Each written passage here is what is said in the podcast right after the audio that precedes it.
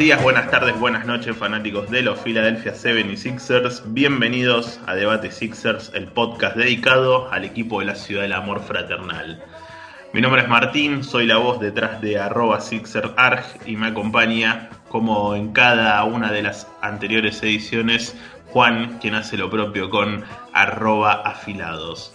En este episodio número 12 vamos a resumir una nueva semana de competencia donde los Sixers han disputado cuatro partidos, han sumado tres victorias y una dolorosa derrota ante los Trailblazers en casa en su última presentación y también obviamente con un balance del primer mes de competencia donde los eh, Philadelphia se quedaron con el premio al jugador eh, más valioso del mes para Joel Embiid y el coach del mes para Doc Rivers.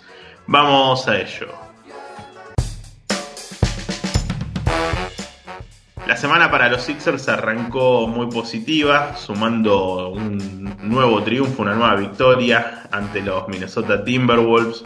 Fue 118 a 94, una victoria a domicilio, donde se siguió marcando la tendencia del dominio de, de Joel Embiid y su candidatura ya más que firme a ser el jugador más valioso de la temporada, con 37 puntos y 11 rebotes, anotando otra vez una gran cantidad de tiros libres, 16 de 18 de esa línea. Y un equipo que también contó con eh, un rendimiento parejo de todos sus, titulares. De hecho, cuatro de ellos, salvo Danny Green, sumaron en doble dígito y se sumó Jake Milton como un quinto integrante desde la banca, sumando en doble dígito un Jake que eh, por momentos recupera ese nivel mostrado en los primeros partidos del año donde era la, gran sorpresa y hasta algunos no nos atrevíamos a postularlo en la discusión, ¿por qué no?, del sexto hombre de, la temporada. Los Sixers se impusieron claramente a, los Timberwolves, sobre todo en un partido que quebraron en, el tercer cuarto, unos Timberwolves que no, contaron con Carl Anthony Towns, quien eh, padecía de, de coronavirus y que se notó su baja sobre todo a la hora del enfrentamiento con Embiid, aunque Embiid siempre le han resultado muy positivos los choques contra, contra el dominicano. En el segundo partido de la semana eh, le ganamos de visitante a los Indiana Pacers en un partido que Philadelphia jugó muy muy mal durante tres cuartos al menos y, la verdad es que parecía una utopía poder llegar a ganar ese partido. Un Domantas Saboni que, que nos, no jugó muy bien, realmente terminó con 21 puntos y 8 rebotes. Y unos Sixers que eh, estuvieron 36 minutos haciendo poco y nada en cancha. Eh, parecía solamente que, Harris y Simmons estaban dispuestos a, tratar de ganar el partido. Eh, fue una nueva jornada donde no pudimos disponer de Joel Embiid, nuestro mejor hombre. y finalmente en el último cuarto, con un parcial de 37 a 15, pudimos finalmente dar, dar vuelta al resultado y, llevarnos el triunfo 119-110. Tobias Harris con 27 puntos y 8 rebotes y Ben Simmons con 21 puntos, 6 rebotes y 7 asistencias fueron la clave en un partido que sinceramente Filadelfia no mereció ganar, bajó muchísimo Indiana, creo que lo pierde más Indiana que lo que lo gana Filadelfia. Y nuevamente quedó expuesto que, que el equipo sin Embiid es un equipo completamente normal que puede ganar y perder con cualquier otro de la liga. Un partido donde se vio una movida táctica de Rivers interesante, ese último cuarto aplicando una defensa en zona e incluso jugando los minutos importantes con Danny Green y Seth Curry sentados en la banca, quienes habitualmente cierran los partidos, no solamente son parte del quinteto titular, sino que también los cierran los partidos, pero el rendimiento de, de Tybull, de Cormax, eh, sobre todo de, ellos dos. Cormax tuvo una buena noche desde el perímetro con 3 de 5 de triples, 17 puntos. Fue muy importante en, los 35 puntos que sumó los Sixers en el último cuarto. Fue una pieza importante sumando varios de ellos, 37, perdón, sumando varios de ellos. Y Tybull con la defensa, creo que le vino como pez en el agua, la defensa en zona. Él había trabajado mucho ese, sistema de zona 2-3 en su etapa universitaria y por eso se, se, adaptó enseguida. Terminó con cuatro robos y dos tapones, además aportó 8 puntos. Fue tal vez uno de sus mejores partidos en esta temporada, sin lugar a duda, porque fue clave para que eh, Filadelfia se termine llevando el encuentro. La tercera victoria esta semana se dio en Charlotte ante los Hornets en un partido también bastante peleado que Filadelfia arrancó llevándose el opuesto al equipo dueño de casa. De hecho, lo dejó en 13 puntos en el primer cuarto, con un trabajo defensivo impresionante. Eh, de, Ben Simmons sobre todo y haciendo un gran un gran eh, desempeño sobre Gordon Hayward dejándolo creo si no me equivoco Hayward terminó el primer cuarto con uno de 8 en tiros de campo y, gran parte de, la culpa de eso la tuvo el base de los Sixers pero eh, empezó a acercarse ya sobre el cierre del partido el equipo dueño de casa con un Hayward que creció, con un eh, Lamelo Ball que también estuvo muy bien. Miles Bridge obviamente también aportando sus, triples, sobre todo de la esquina donde lo, perdió un par de veces Filadelfia y, cobró a través de esa vía el, alero de, de, los Hornets. Se acercaron un poco en el marcador, pero Filadelfia terminó imponiendo la diferencia que había sacado en la primera mitad para llevárselo por 118 a 111. Otra gran actuación de Embiid, 34-11 firmó el pivot de los Sixers con 3 de 4 desde la línea de 3. Harris sumó 26 puntos con 9 de 9 desde la línea de los tiros libres. Y lo dicho, Simmons terminó con 15 puntos, 9 asistencias. El trío destacado de, los Philadelphia. Fue un partido en el que Filadelfia empezó jugando muy muy bien, pero que al final terminó complicándose y la diferencia final fue de solamente 7 puntos, 118-111. Fue una semana que terminó, y que ya hablaremos del, último partido que fue frente a Portland, con un récord de 3 a 1, pero que la verdad es que me deja sensaciones más negativas que positivas. Parece un poco contradictorio decir que el equipo ganó 3 de 4 partidos, incluyendo 3 partidos de visita, y que mi, mi sentimiento es más bien de, frustración o preocupación. Y es que, por ejemplo, Seth Curry en los últimos dos partidos terminó con cero puntos. Eh, en el partido frente a Portland incluso se llevó un golpe y, no estuvo en toda la segunda mitad. El técnico Rivers dijo que por precaución decidió no arriesgarlo y que el COVID evidentemente le afectó de alguna manera que no le permite estar al 100%. Hay rendimiento del equipo de algunos jugadores que están bajando. Danny Green de pronto parecía encajar y nuevamente entró en declive. Jake Milton tuvo un momento muy bueno como sexto hombre eh, y de pronto ahora no, parece ser el mismo. Taiwan incluso, si bien su capacidad ofensiva es un poco limitada, eh, hay veces que tenemos que elogiar su rendimiento en defensa y hay otros partidos en los que pasa absolutamente desapercibido. Me parece que, y ahora vamos a hablar del cuarto partido, que fue una derrota estrepitosa frente a un Portland Trailblazers que eh, venía sin sus dos jugadores más importantes como son McCollum y como Lillard, por supuesto, eh, y un equipo que no muestra demasiado. Sinceramente, yo sentía frustración de ver el partido frente a Portland porque en Bill, tras preocuparnos a todos con esa hiperextensión de rodilla derecha, volvió y fue la figura del equipo en el segundo cuarto y sus compañeros no estuvieron a la altura.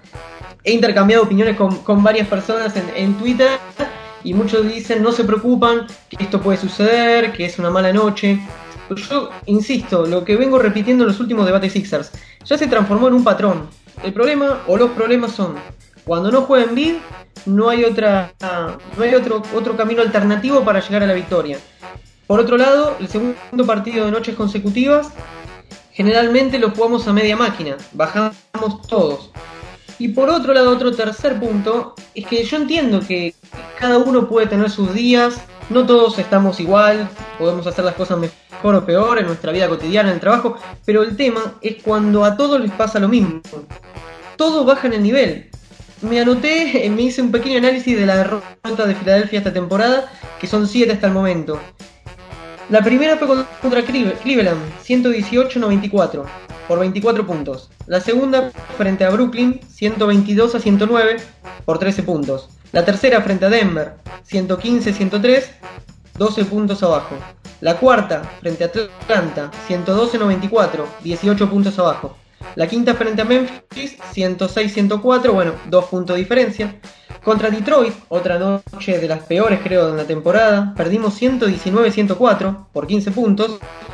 Y finalmente frente a Portland, la séptima derrota, 121-105, perdimos por 16 frente a un equipo que tenía solo 9 jugadores disponibles. Con lo cual, entendiendo que hubo partidos en los que no pudimos contar con la totalidad de la plantilla por la situación del COVID y a veces no estuvo en vid para cuidarlo, por, para que no se lesione, me parece que todos bajan de una manera donde ninguno da la cara. No toma la posta Harris, a veces Simmons. Necesitamos que todos mantengan un, ritmo, un nivel que nos permita ganar este tipo de partidos. Porque cuando uno revisa históricamente los equipos que llegaron lejos en playoff o que han ganado títulos, pueden mantener un nivel a lo largo de toda la temporada que es larguísima y no tienen estos bajones tan importantes, tan pronunciados. No sé cuál será tu opinión, Martín, ahora supongo que la vas a comentar, pero a mí la verdad me preocupa y bastante. Sí, la imagen que dio Filadelfia este jueves por la noche ante Portland es una, una señal de alarma. Fue una derrota dura, donde siguiendo los datos que, recién pasabas ese punteo, da la sensación que Filadelfia cuando pierde no compite, no es que llega a competir los partidos, no los peleas, no, las, no caras las derrotas, sino que las pierde de forma contundente sin estar en partido. Y el jueves en la noche ante Portland pasó eso, Filadelfia estuvo en partido cuando Envid estuvo un partido. Envid terminó, si no me equivoco, la primera mitad con 31 puntos, más de la mitad de los puntos del equipo los hizo él. Y en la segunda mitad solamente anotó 6. Y, Filadelfia claramente ya en el tercer cuarto estaba fuera de juego después de comerse un parcial 40-19. Entonces, incluso hasta con Envid en cancha, parece que, que cuando hay un bajón tan pronunciado, está prácticamente solo. Era Embiid contra nueve jugadores de los Trailblazers y quedó bastante marcado porque, porque nadie lo, ayudó. Si bien Cormax termina con buenos números, 13 puntos, algo que para él está por encima de su promedio, termina lanzando muy mal de triples, 1 de 7, termina con 5 de 14 en tiros de campo. Harris firma una doble decena, pero también termina con un 35% en tiros de campo, con 0 de 2 en triples. Y eh, lo que remarcabas vos de Seth Curry, que también lo habíamos comentado la semana pasada, claramente no, no volvió bien después de, COVID. Contra Portland, si bien jugó 12 minutos, por esta, este golpe que, se lo cuidó y, no dejó que, entre más en cancha. En esos 12 minutos no lanzó ni una sola vez de triple, que es su, especialidad, la especialidad de la casa, y solamente tomó un disparo eh, en esos 12 minutos, lo cual es también una sensación o una descripción, por así decirlo, un dato que describe de, lo que le está pasando a, Curry y la falta de confianza que tiene post coronavirus.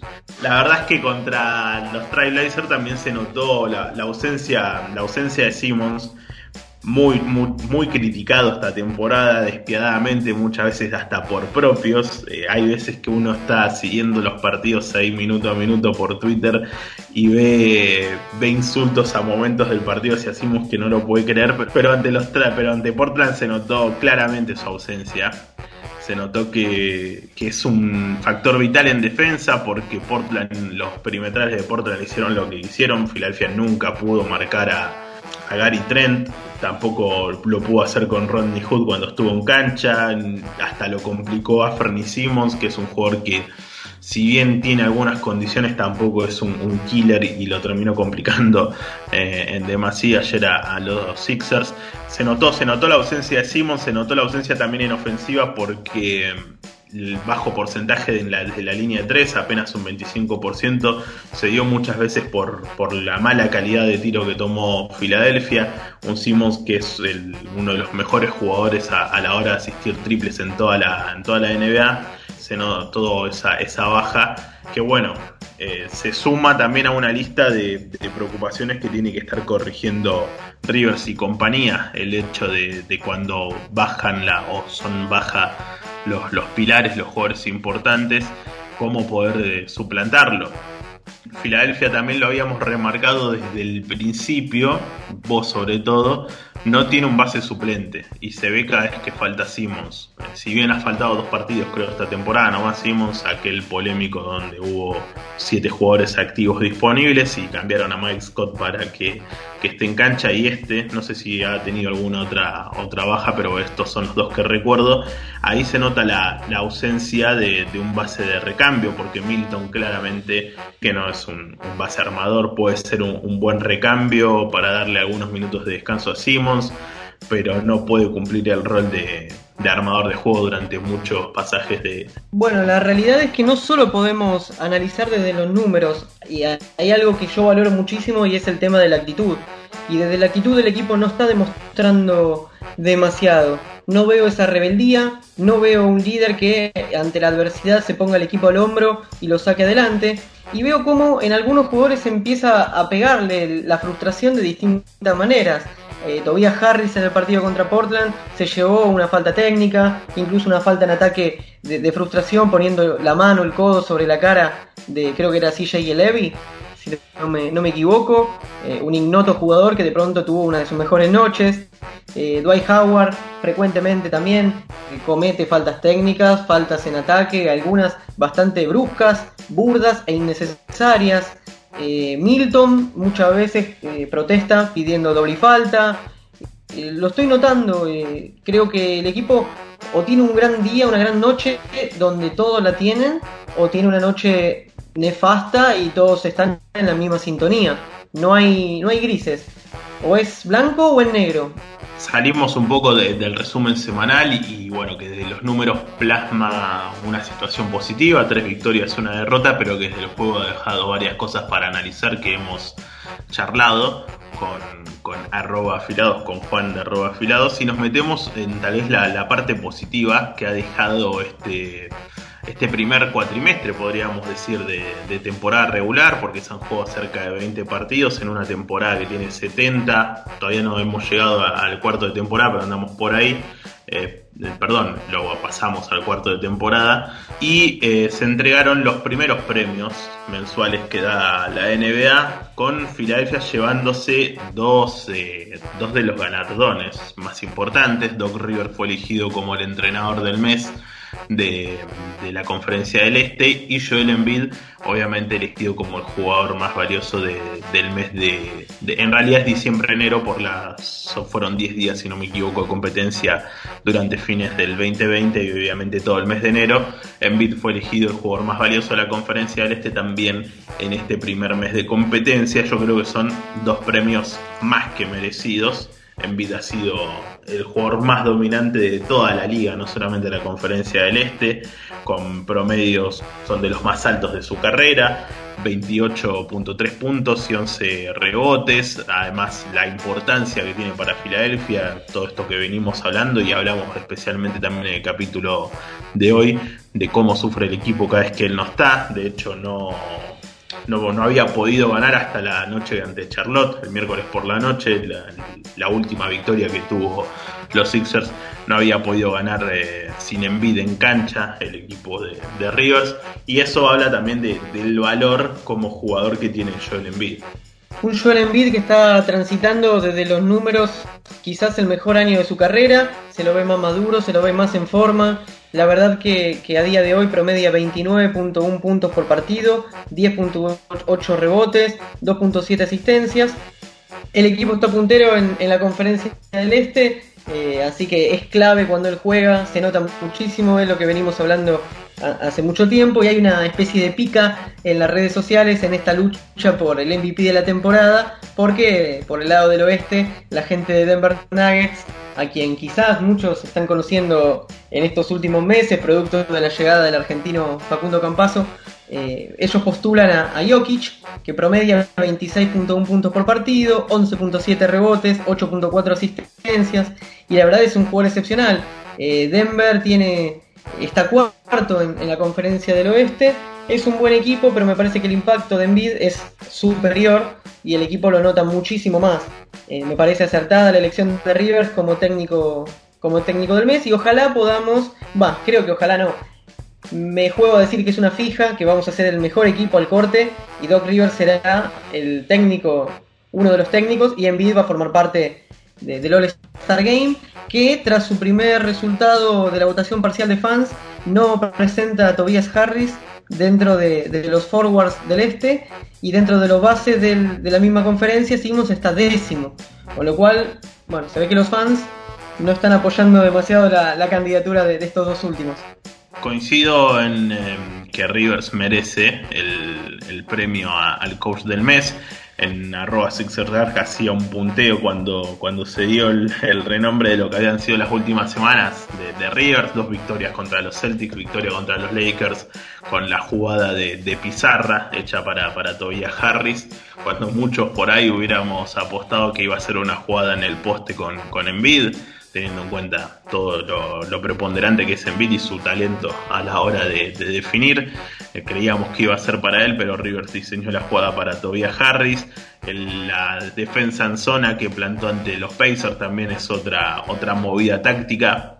No quiero, no quiero hacer leña del árbol caído, como se dice acá en Argentina, pero creo que con Brett Brown no hubiéramos visto nunca algo así. Una movida de pizarra así, de, cambiar las defensas a, poner una defensa en zona. De hecho, gran parte de las críticas que se hacía al ex entrenador de los Sixers era lo, lento que tomaba decisiones y cómo todos los entrenadores en las llaves de playoff le tomaban la, le tomaban la manija de, las series y, proponían ellos primero y después obligaban a un movimiento, reacción de, de, Brown y nunca era Brown el que, el que sorprendía a los rivales como hizo Rivers en este mes de competencia.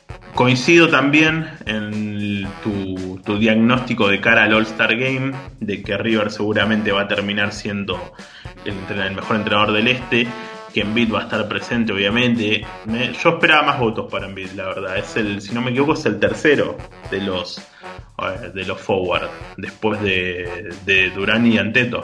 Que bueno, son dos de. Uno es el dos veces MVP de la liga, el otro es uno de los mejores jugadores que tiene el baloncesto NBA en todo y el baloncesto en todo el planeta. Eh, pero bueno, yo esperaba tal vez que, tuviera una, mayor cantidad de votos. Si bien los votos es bastante, bastante curioso, porque por ejemplo en la conferencia del Este aparece entre los 10 primeros bases votado Clay Thompson, que no jugó ni un minuto en los últimos 18 meses, pobre Clay y aparece entre los 10 más votados. Entonces es como que no tiene tanto valor salvo para los que van a ser los 5 titulares por ahí. Después ya con, lo que tiene que ver con los suplentes y eso que, pasan a ser elegidos más que nada por, por los entrenadores. Ahí yo creo que si Rivers es el entrenador de los Sixers, de los Sixers, perdón, del este, va a llevarse a los dos Sixers a, completar la nómina de, de conferencia. No me deja de sorprender que con el año que está haciendo Tobías no haya tenido más votos. Es una lástima que solamente se muestren 10 por cada una de las dos divisiones que se hacen, de Frontpur y, Ward, porque me gustaría saber cuántos votos llevaba, tenía Tobias Harris. No sé si eso se ha filtrado en algún lado, se pudo saber. Sí, el voto fan, ya hemos hablado en, el episodio anterior, es precisamente eso. El voto fan habla más bien de popularidad que de evaluación sobre el juego, estadísticas o, rendimiento reciente. Creo que si Allen Iverson estuviera en actividad con 42 años, seguramente estaría puntero en, en bases del este. A mí me sorprendieron algunos nombres que veo, pero obviamente creo que, tiene que ver con, con esta cuestión de, del amor, del cariño de los fans por algún jugador. Por ejemplo, Derrick Rose octavo entre los bases del este. Eh, veo que hay mucho, mucho público atrás de Sach Lavin, que está quinto, casi medio millón de votos. Y bueno, por el lado del, del frontcourt, donde estaría involucrado Tobías, veo que Jeremy Grant tiene más de 130.000 votos y es el último que, que, está en el puesto número 10. Y hay otros como Jimmy Butler que es una estrella, no cabe dudas, pero esta temporada no viene, no viene jugando incluso, lo hemos visto recientemente muy flaco, eh, la cantidad de partidos que jugó al lado de temporadas anteriores es mínima, lo mismo se puede aplicar a Bama de Bayo, que lo, considerábamos afuera. Eh, en fin, Gordon Hayward está teniendo una buena temporada, pero me parece que no, no amerita ni mucho menos para, para ser All-Star definitivamente el voto de la prensa y creo que el voto de los jugadores va a ser decisivo porque Simmons, como, como hemos mencionado anteriormente, está muy bien considerado entre sus colegas y Harris eh, imagino que esta temporada va a tener el, aprecio que se merece porque está teniendo una, muy buena temporada. No sé si acorde a, lo que se le paga, al, sueldo máximo, pero está teniendo una muy buena temporada y me parece que eh, la ilusión nuestra de tener a tres jugadores va a estar intacta hasta que que se define, ¿no? Claro que sí. En resumen, eh, este, este capítulo que nosotros hemos titulado el equipo del mes, es para resaltar un poco lo que ha pasado en este primer mes y, semanas de competencia, donde los Sixers son el mejor equipo de, la conferencia del Este, con récord de 16 victorias y, y 7 derrotas que bueno, en el oeste hay tres equipos con 17 victorias, que son Utah, Clippers y, Lakers. A los Lakers ya le hemos ganado en el, único duelo contra los otros dos equipos, no, no hemos jugado aún.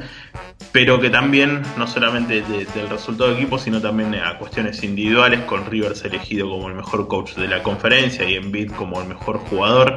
Eh, y un Embiid que a su vez va, va siendo en las distintas casas de apuestas deportivas es el máximo favorito hoy por hoy a, llevarse el MVP al final de, temporada.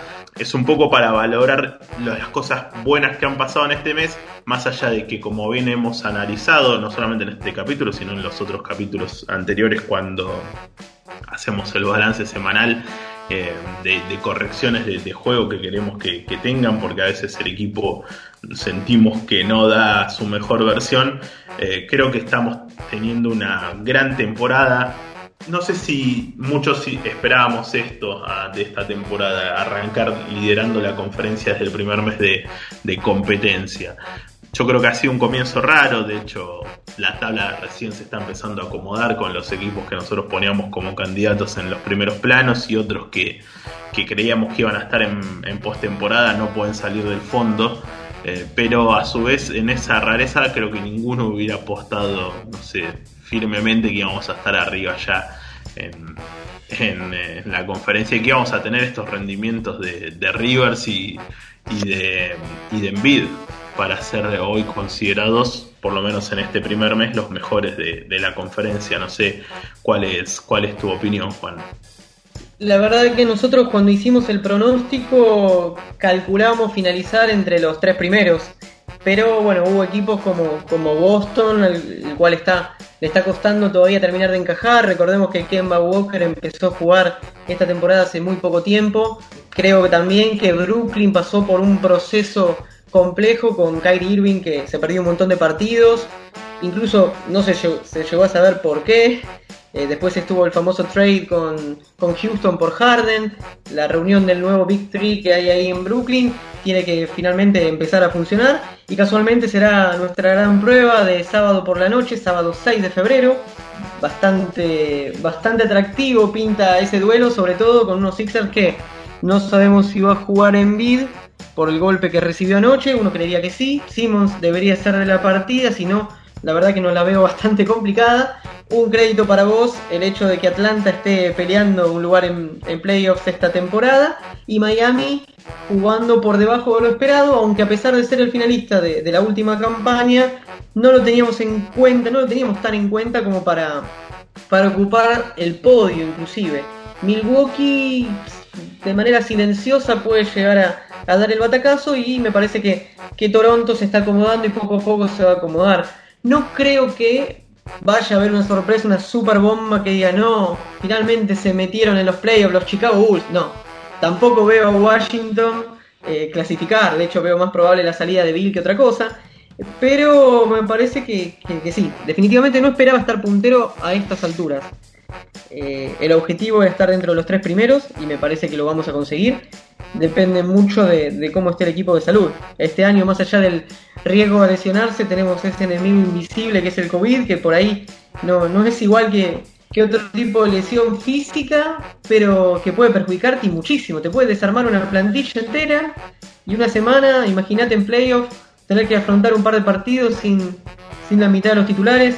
Me parece que, el futuro pinta bien en tanto y en cuanto podamos sobrepasarnos a, todos estos problemas que, enumeramos en el capítulo de hoy. Y se viene una semana interesante porque además del duelo del día sábado que, bien remarcás vos ante los Brooklyn Nets, duelo clave, primero y segundo la conferencia del este se miden a las 10 de la noche. Después vamos a tener el comienzo de una gira por el oeste donde vamos a tener tres, cuatro partidos. Eh, en el oeste estaremos jugando en la medianoche del martes para miércoles, medianoche argentina, ante Sacramento. También medianoche, pero del jueves para el viernes en Portland, ante los Trailblazers. que esos van a ser los partidos que entran en nuestra semana y después estaremos jugando ante Phoenix y Utah, pero eso ya queda para, para el siguiente episodio de, de Debate Sixers. Nosotros llegamos al final de este capítulo número 12 de Debate Sixers. Recordá que nos puedes seguir en las redes sociales, nos buscas en arroba SixersArg y arroba afilados. Muchas gracias por estar del otro lado, hasta la semana que viene.